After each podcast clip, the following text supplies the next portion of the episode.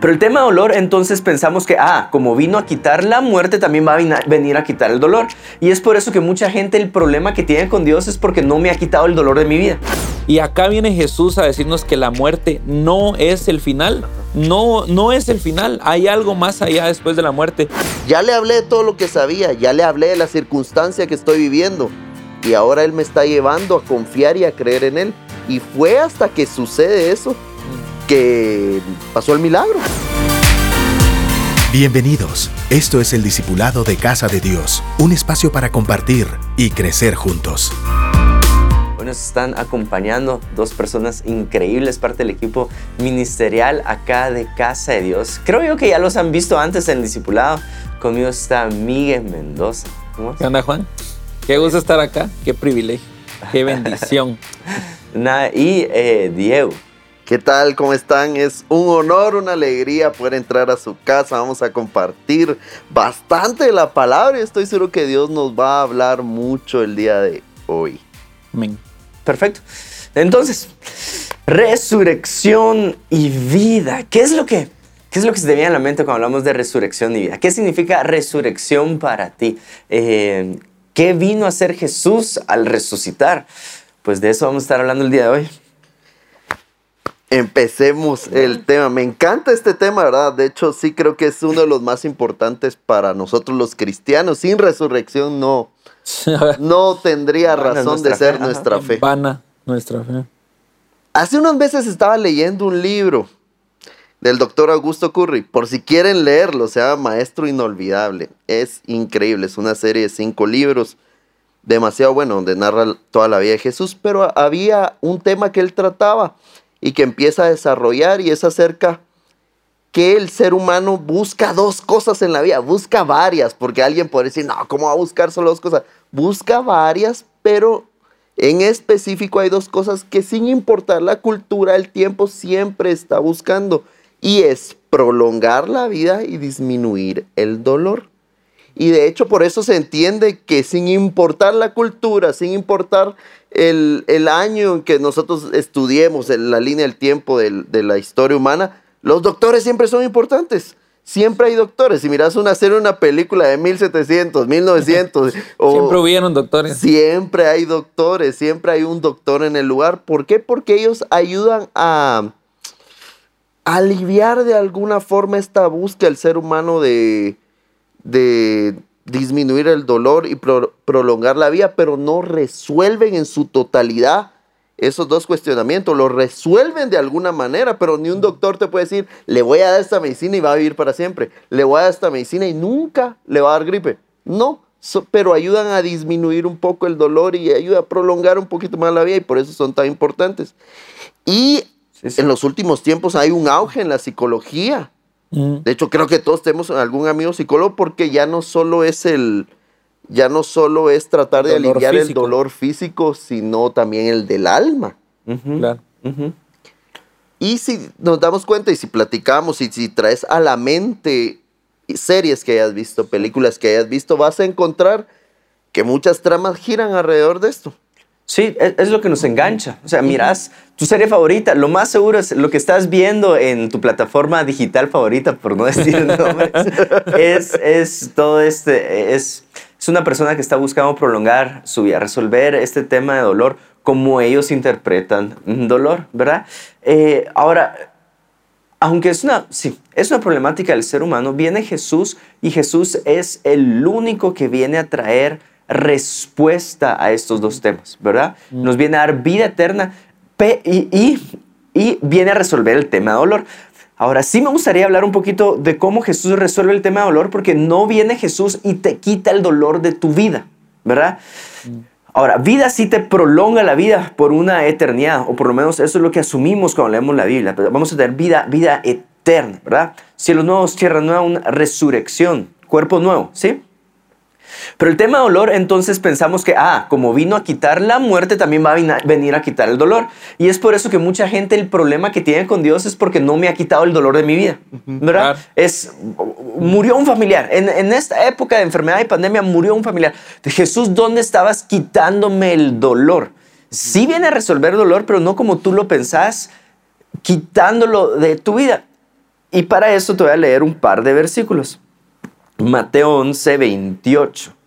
Venid a mí todos los que todos los que estéis trabajados y cargados, y yo os haré descansar. Llevar mi yugo sobre vosotros y aprended de mí, que soy manso y humilde de corazón, y hallaréis descanso para, para vuestras almas. Lucas 4:18. El Espíritu del Señor está sobre mí por cuanto me ha ungido para dar buenas nuevas a los pobres, me ha enviado a sanar a los quebrantados de corazón, a pregonar libertad a los cautivos y vista a los ciegos, a poner en libertad a los oprimidos. Entonces acá puedes ver que, que, Jesús encuentra el dolor en nuestra vida y le trae una solución a nuestro dolor. Juan 11:25. Le dijo Jesús, yo soy la resurrección y la vida, el que cree en mí, aunque esté muerto, vivirá. Entonces, a nosotros ya no nos asusta la muerte, o como diría Pablo, o oh, muerte, ¿dónde está tu aguijón? O sepulcro, ¿dónde está tu victoria? Porque para nosotros es, ya es una corona, ¿verdad? Eh, eh, es, es este encuentro eterno con, con Jesús y los planes de Jesús. Ahora, con dolor, aunque vemos que para nuestra enfermedad Él es nuestro sanador, para nuestra cautividad Él es el que nos liberta. ¿Verdad? Para las malas nuevas, que es pecado y una vida apartada de Dios, Él viene a traer buenas nuevas, que es una reconciliación con nuestro Padre que está en los cielos y una eternidad con nuestro Padre que está en los cielos. Pero quiero, quiero decir esto desde ahorita y es, la muerte de Jesús te enseña a atravesar dolor, no a evitar dolor. Y como cristiano quiero que sepas que esa es nuestra postura con el dolor. Nosotros no evitamos dolor. Jesús te enseña a atravesar dolor.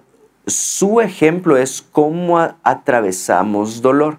Entonces, la primera tentación que puede tener tu corazón es, es, es quiero, quiero encontrar la explicación a mi dolor. Y podemos ver Jesús con el ciego de nacimiento. Él no para explicar el dolor o el pecado y por qué está este ciego. No, es, es, es para que las obras del Señor se manifiesten. Y lo podemos ver en traer libertad al cautivo también para que las obras de Jesús se manifiesten en tu vida. Entonces viene a resolver el tema de muerte y viene a resolver el tema de dolor. Sí, yo creo que, eh, o sea, en esto que estamos hablando y como bien mencionaba Diego, que en, estas series que nos enganchan, que nos traen, pues yo tal vez me acuerdo de niño, ese momento donde una serie de amigos reunían unas esferas amarillas y traían eso, o sea, como que los momentos más épicos en, en, estas series o en estas historias es eso, cuando parece que ya no hay esperanza, cuando parece de que ya vino esto que, que, que, no se puede resolver llamado muerte, que ya no hay para dónde, que ya la maldad triunfó, ya el malo pudo derrotarlo. Y es en ese momento de que lo hemos visto en cantidad de veces, hay muerte y de la nada resulta que había solución a la muerte. O sea, ya sea por un artefacto, ya sea por un viaje en el tiempo como la última película, las últimas películas de Marvel o, o por alguna razón se puede resolver. Y acá viene Jesús a decirnos que la muerte no es el final. No, no es el final. Hay algo más allá después de la muerte. Y quiero que leamos esta historia. La verdad es que esta historia es de mis favoritas. Está en Juan 11 del 1 al 7 y dice, estaba entonces enfermo uno llamado Lázaro de Betania, la aldea de María y de Marta su hermana. María, cuyo hermano Lázaro estaba enfermo, fue la que ungió al Señor con perfume y le enjugó los pies con sus cabellos. Enviaron pues las hermanas para decir a Jesús, Señor, he aquí el que amas está enfermo. Oyéndolo Jesús dijo, esta enfermedad no es para muerte, sino para la gloria de Dios, para que el Hijo de Dios sea glorificado por ella. Y amaba Jesús a Marta, a su hermana y a Lázaro. Cuando oyó pues que estaba enfermo, se quedó dos días más en el lugar donde estaba. Luego después de esto dijo a los discípulos, vamos a Judea. Otra vez, y más adelante en el versículo 11 y 14 dice, dicho esto les dijo después, nuestro amigo Lázaro duerme, más voy para despertarle. Dijeron entonces sus discípulos, Señor, si duerme sanará.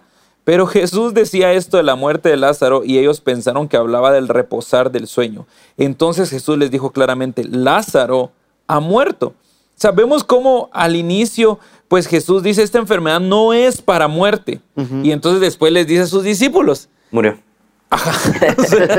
porque como que ellos no, no la habían cachado, como que ellos no entendían cuando les dice es que Lázaro solo duerme. Y, y en esta historia vemos lo que, lo que hablabas, eh, Juan, con respecto a atravesar ese dolor. O sea, no apaciguarlo, porque, y, y lo, vamos a leer más adelante la reacción de María y de Marta, estas dos hermanas que ven, que viven ese luto, que mandaron a llamar a Jesús y que resulta que Jesús se quedó dos días más en donde estaba. O sea, y es al que amaba. O sea, es- o sea, la Biblia hace énfasis al que amaba, su amigo, su cuate, su brother, estaba enfermo y le llegan a decir que por favor vaya a esa casa. Y Jesús, ok, sí, ya menos, o sea, ya voy. Y se tarda dos días más, dos días más en llegar y yo molesta, disgusta. Es, es como, ¿por qué? O sea, Jesús, dame una buena explicación, ¿por qué? ¿Por qué no venís? ¿A qué necesidad? Eh, ahora, me molesta tanto que el Espíritu Santo me haya enseñado con esta historia algo acerca de su omnipresencia, ¿verdad? Quiero intentar desarrollar esto por un ratito. Sabemos que Dios es omnipresente, es omnisciente, todo lo sabe, es omnipresente, Dios está en todos lados. No puedo, o sea, todo está contenido en Dios. No puedes ir a un lugar y escaparte de Dios, solo no puedes. David lo explicó en los salmos, ¿a dónde huiré de tu presencia? Solo no se puede, ¿verdad? Dios está en todos lados. Jesús está en todos lados, conociendo que Jesús es la misma persona con Dios. ¿Por qué te digo esto? Porque muchas veces nosotros cuestionamos el por qué Jesús no está. Si es omnipresente, ¿por qué? A ver, si podés estar, ¿por qué decidís no estar? No sé si me estoy explicando. Sí, sí. es como si fue- estuviera mi cumpleaños, siempre digo esto. Hay veces que mi papá no pudo estar en mi cumpleaños porque está de viaje en una noche de gloria en Ecuador. Ah, va, no puedes, o sea, solo no puede estar. Ajá. Pero sería totalmente distinto que estuviera acá en Guate y yo le digo, papá, venite a mi cumpleaños y él, él quiera quedarse en la casa. Llego en dos Ajá. días. Ajá, es- pudiendo estar, decidiste no estar. Y eso es lo que nos saca de onda de Jesús en este momento. Pudiendo estar, decidiste no estar. Y si seguimos hablando acerca del tema de dolores, Jesús, pudiendo estar presente en medio de mi dolor, ¿por qué decidiste no estar? ¿Qué comparaciones veo? Es, Señor, ¿por qué, eh, si, si estoy enfermo de la vista, ¿por qué no me has sanado? si predico el Evangelio, Señor, ¿por qué no has, eh, por qué no te has manifestado con poder como Marta y María estaban esperando que Jesús se manifestara con poder? Entonces es escandaloso. Y para mí es Jesús estando en carne dio un vistazo de cómo funciona su omnipresencia. Entonces, ¿qué es lo que nosotros esperamos? Que Jesús esté resolviendo en el momento que nosotros querramos. Y nos enseña a confiar en Jesús por encima de confiar en el tiempo. Yo no sé si alguna Sí. vez han escuchado, el tiempo todo Sí. lo sana. Mm. Ah, va, y lo podemos ver físicamente, te raspas. Y en los días ya. Mi hijo está todo macaneado ahorita de la rodilla y el codo y es, y es, me dice, ya no quiero cuco, me dice. Yo, mi hijo, ¿cómo En te dos explico? semanas. Ajá, que, que con el tiempo se va. Eh, y muchas veces aprendemos a confiar en el tiempo, pero lo que Jesús está diciendo acá es, confía en mí por encima Sí. del tiempo. El tiempo se, su- se sujeta a Jesús. ¿Y qué es lo que hizo Jesús? Jesús Claro. vino y le dio propósito a la muerte. Jesús le dio propósito al dolor de Marta y de María. Estoy diciendo esto porque quiero traerle paz al corazón que está viendo este discipulado que dice, no entiendo por qué Jesús eh, no sanó a mi pariente eh, de COVID. Si vamos a la iglesia, ¿verdad? Eh, si servimos, llevamos años sirviendo en la iglesia, creemos, oramos, pusimos a todo el grupo a orar, pusimos a nuestros pastores a orar, llegó alguien, visitó a mi familia y a pesar de eso, Sí. eh, murió. No, no sé si te das cuenta cómo la resurrección habla Sí. a esos dolores personales. Entonces viene Jesús y dice, ah, ah, va, la resurrección y la vida es, la respuesta. Y va a llegar un momento donde todos nosotros resucitemos y pasemos tiempo juntos. Pero entonces, estás viviendo ese dolor, viene Jesús y le da propósito a ese dolor. ¿Cómo, puede, ¿Cómo puedes utilizar tu dolor y darle propósito? Eso es lo que quiero preguntarte. ¿Cómo puedes utilizar todo lo que estás viviendo y darle propósito? Tal vez palabras de consuelo para alguien más. Tal vez eh, aprender a confiar en Jesús a pesar de que no tengamos la respuesta que nosotros queremos. Y ahí puedes ver vistazos del propósito que Dios le quiere dar a nuestro dolor. Yo, yo creo que la respuesta no está en el tiempo, como bien decías. Ajá. Y eso, y eso es, es la problemática de, de estos dos, de esos dos temas, pues, de la muerte como tal o del dolor que están en el tiempo y la respuesta es eterna. Ajá. La respuesta Sí. está en lo eterno, la respuesta está en Jesús. Sí. Y, y eso es lo que nos frustra, que estamos amarrados a veces a lo temporal y no vemos hacia lo eterno. Y, y creo que ahí es donde está la respuesta en Jesús. Porque fácil, Marta, Marta y María pensaron, si él viene ahorita, se resuelve. Ajá. Si no viene en este tiempo, no se resuelve. Y Jesús eh, tenía más la postura de, se va a resolver independientemente si llegara ahorita o llegara dos días después o llevara cuatro días de muerte, pero no me voy a adelantar con No a spoilers. spoiler. Voy a leerles eh, Juan 4, Juan 11, 17. Dice, vino pues Jesús y halló que hacía ya cuatro días que Lázaro estaba en el sepulcro. Betania estaba cerca de Jerusalén como a 15 estadios y muchos de los judíos habían venido a Marta y María para consolarlas por su hermano. Entonces Marta, cuando oyó que Jesús venía, salió a encontrarle, pero María se quedó en casa. Y Marta dijo a Jesús, Señor, si hubieses estado aquí, mi hermano no habría muerto. Más bien, sé ahora que todo lo que pidas a Dios, Dios te lo dará. Jesús le dijo, tu hermano resucitará. Marta le dijo, yo sé que resucitará en la resurrección en el día postrero. Qué grueso. Le dijo Jesús, yo soy la resurrección y la vida. El que cree en mí, aunque esté muerto, vivirá. Y todo aquel que vive y cree en mí no morirá eternamente. ¿Crees esto? Le dijo, sí Señor, yo he creído que tú eres el Cristo, el Hijo de Dios que ha venido al mundo. Esta conversación podríamos estar aquí horas y horas. Me, me, me llama mucho la atención cómo Jesús le respondió a la- a la necesidad que había en el corazón. Ah, Sí. porque le dice, tu hermano resucitará. Es como que tú le pedís algo a Dios y él dice, va a pasar eso. Pero tú seguís diciéndole todo lo que sabes acerca de él. Tú eres el Hijo de Dios. Tú... Y yo creo que esta situación se da porque mm, Marta y María, en este caso Marta, está experimentando dolor y cuando experimentamos mucho dolor se nubla nuestra perspectiva. Jesús ya le había respondido a la petición de su corazón, pero ella no sé si no logra escucharlo bien, no logra captar, pero yo más creo que lo que no logró es creer. Ella tenía conocimiento de Jesús, pero no se necesitaba conocimiento precisamente para que resucitara a su hermano, se necesitaba fe. Sí. Claro. Y eso es lo que necesitamos nosotros cuando atravesamos momentos difíciles. Sí. Creer en Él y confiar en Él. Esa es la única forma en que nosotros podemos atravesar las adversidades que se van a presentar en la Y vida. las adversidades, cabal, o sea, volvemos a las adversidades temporales. Te quedaste sin trabajo, o sea, esa es tu situación actual. Sí. Eh, murió un familiar, esa es tu situación actual. O sea, es, difícil este, este dolor mo- momentáneo, pero que a veces se siente eterno cuando estás ahí. Sí. O sea, lo traducís a eso. Es temporal. Y no me recuerdo si fue Meli o, o- o fuiste, o fuiste tú, Juan, que, que nos hablaba acerca de este tema de abrazar el dolor. De abrazar el dolor en el CrossFit. De ese momento donde ya no aguantás, ya no das y todo. Pero después llega un momento donde abrazás el dolor en los entrenamientos por lo que va a venir. O sea, por lo que sabes que te va a beneficiar. No necesariamente porque pones la vista en que es- ya no dan mis brazos, ya no dan mis piernas, ya estoy que no doy, ya aquí la voy a dejar, sino abrazas el dolor, seguís adelante creyendo en lo que va a haber después, en lo que vas a tener, en el resultado que va a producir en tu salud, en el resultado que va a producir en tu cuerpo, en todo lo que va a venir.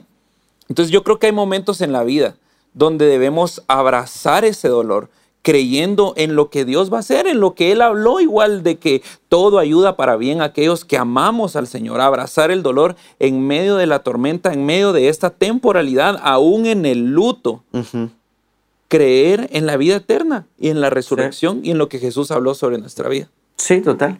Eh, si estoy mal, Pablo decía, y teniendo como ejemplo a Jesús, que eh, pues, puesta la vista, puesta la vista en el galardón futuro, atravesó lo que era el dolor, ¿verdad? Eh, si se dan cuenta, la naturaleza responde a esta verdad y la naturaleza responde al creador y la esencia del creador, que es Dios mismo. No hay crecimiento sin dolor. ¿verdad? Lo puedes ver. Si no estoy mal, alguien, ah, tal vez estoy saliendo bastante de mi área de conocimiento, pero alguien explicaba que la oruga para mariposa, el proceso del capullo es el más doloroso y se convierte en mariposa. Igual no, no puede haber crecimiento de masa muscular sin atravesar eh, el dolor. Entonces, cuando nosotros evitamos dolor en nuestra vida, lo que estamos haciendo es evitar un crecimiento para tu vida.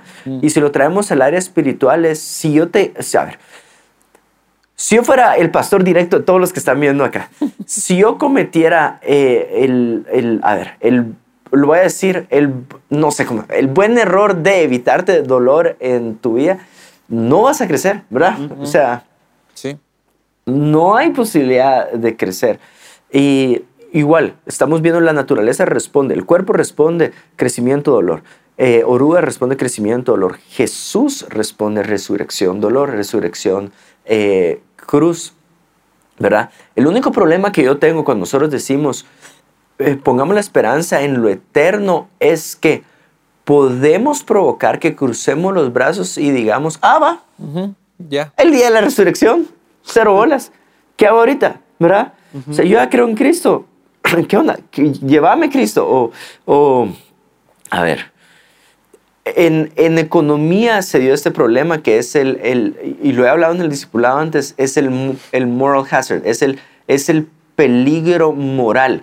Es decir, ¿por qué están los lagos contaminados? Hablemos de Guate, ¿por qué hay un lago sumamente contaminado? Porque la gente lo contamina y dice, ¿qué pex? El guatemalteco del futuro va a resolver esto. Ajá, Ajá. ajá. Entonces yo no me preocupo por nada ahorita porque ya está resuelto en el futuro. Ese es el problema cuando nosotros hablamos de resurrección sin traer el poder de la resurrección a nuestro presente, ¿verdad? Entonces, eh, imagínate que yo llegue al velorio de un familiar y diga, "Mucha- Tranquilos. tranquilos, No hombre. estén No llorando. estén llorando, o sea, vamos. Eh, Ajá. Jesús con la, la- la imagen de Lázaro trae todas las cosas que nosotros podemos aplicar a nuestro presente. Es cómo lidiar con el luto. Jesús lloró y sabía que en instantes después lo iba a resucitar. Sí. Y entonces es, ah, ok, acá puedes ver un vistazo de qué puedes hacer con el poder de la resurrección en tu presente. Estás viviendo un momento caótico, viví tus emociones. Como Jesús vivió sus emociones. Llorar si tenés que llorar, desprendete lo que tenés que desprenderte. Cuestionar a Dios, uh, utilizar a Marta y María como ejemplo de también eh, tener Sí, conflicto es- con Jesús, ¿verdad? Eh, lleva tu conflicto a Jesús, pero no, no te vayas del otro lado eh, de donde está Jesús. Ah, va, puedes tener un vistazo de qué poder hacer con el poder de la resurrección ahorita. Tener paz, sí, como Marta decía, yo sé que en el, el día futuro eh, Nos va a resucitar. resucitar. Ah, va, entonces tener paz en el futuro. Pero como dice Diego, el poder de la resurrección también te habla. Oye, seguí Sí. Seguí creyendo por un milagro. El que cree no será avergonzado. La fe no avergüenza. Seguí creyendo, seguí creyendo. Entonces, ¿cómo puedes seguir creyendo a pesar de no tener la solución que estás esperando? Pues es, de eso se trata el poder de la resurrección. Mira cómo sigue la historia en el versículo 38. Jesús profundamente conmovido otra vez vino al sepulcro. Era una cueva y tenía una piedra puesta encima. Dijo Jesús, quitad la piedra. Marta, la hermana del que había muerto, le dijo, Señor, ya, ya, porque es de cuatro días. Jesús le dijo, no te he dicho que si crees verás la gloria de Dios. Y quiero declarar eso sobre tu vida. Si crees verás la gloria de Dios. Entonces quitaron la piedra de donde había sido puesto el muerto. Y Jesús, alzando los ojos a lo alto, dijo, Padre, gracias te doy por haberme oído. Yo sabía que siempre me oyes, pero lo dije a causa de la multitud que está alrededor para que crean que tú me has enviado. Y habiendo dicho esto, clamó a gran voz, Lázaro, ven fuera. Y el que había muerto salió, atadas las manos y los pies con las vendas y el rostro envuelto en un sudario. Jesús le dijo, desatadle y dejarle ir. Y podemos ver cómo se levantó Lázaro. Me encanta cómo Jesús escucha. Primero, eh, como lo que decías, vive el- el- la emoción, está profundamente conmovido. Y luego Marta ya empieza, ya no, ya no va con la doctrina, lo que ella sabía de él, sino ya habla eh, influía por la circunstancia. Dice, ya lleva cuatro días, ya. Ahí dejémosla. O sea, no, no va a resucitar. Pero cómo Jesús la reenfoca en la clave que nosotros debemos tener como cristianos, que es la fe. Bien le dice, si crees, vas a ver la gloria de Dios. Y yo creo que en ese momento Marta reacciona y dice, sí, ya le hablé de todo lo que sabía, ya le hablé de la circunstancia que estoy viviendo. Y ahora Él me está llevando a confiar y a creer en Él. Y fue hasta que sucede eso Mm. que pasó el milagro. Mm. Hasta que ella creyó. Sí, la verdad es que es- esta historia nos, nos da todos estos puntos de vista, porque desde el tema este que nos podemos, eh, pues, como eh, ver a nosotros mismos en Marta, después de tantos años de cristiano, después de tantos años de conocer la Biblia, después de tantos años de, de tanto que sabemos y que, y que por eso cuestionamos, pues, o sea, que es como, no, Señor, o sea, ya, o sea, ¿para qué? Hace poco un- una persona tuvo, ha tenido varios, un amigo cercano tuvo, ha tenido varios problemas de salud con su familia y hace poco volvió a pasar y alguien se le acercó a darle versículos y es como, ya no me digas versículos. O sea, no hay uno que no me sé, pues, o sea, ya déjame vivir este momento, o sea, déjame llorarlo, déjame eh, orar, déjame, y, y como decía Juan, o sea, vemos a Jesús igual vivir ese momento. Sí. sí trajo la respuesta, sí trajo la resurrección y actuó, pero vivió el momento y los acompañó también. O sea, no podemos eh, disminuir el dolor de las personas solo porque sabemos la respuesta, porque sabemos lo que Jesús va a hacer, lo que puede hacer más allá, sino que también tenemos que tener esta, esta empatía y, saber acompañar a estas personas. Y hay un versículo en Romanos 8, 11 que dice, y si el espíritu de aquel que levantó de los muertos a Jesús mora en vosotros, el que levantó de los muertos a Cristo Jesús vivificará también vuestros cuerpos mortales por su espíritu que mora en vosotros. Ese mismo poder que levantó a Jesús es el que está en nosotros, ese mismo poder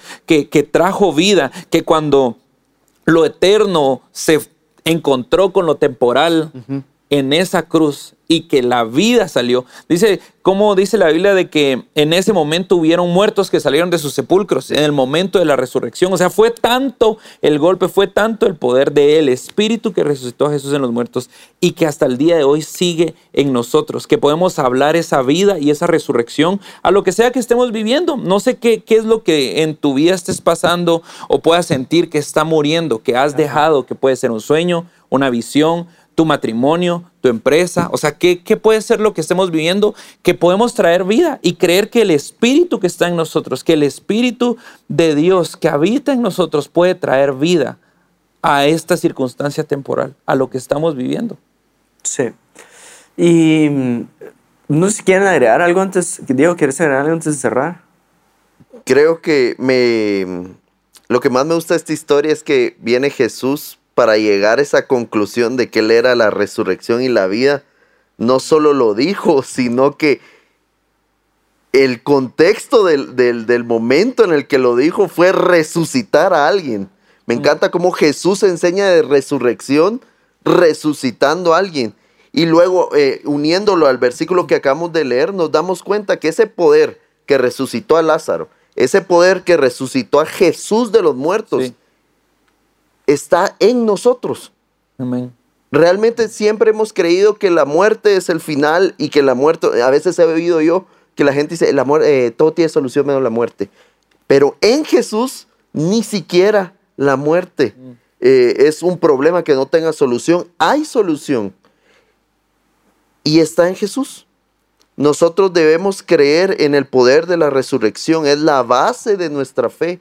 Y si hay algo muerto, como decía Miguel, puede resucitar. Mm.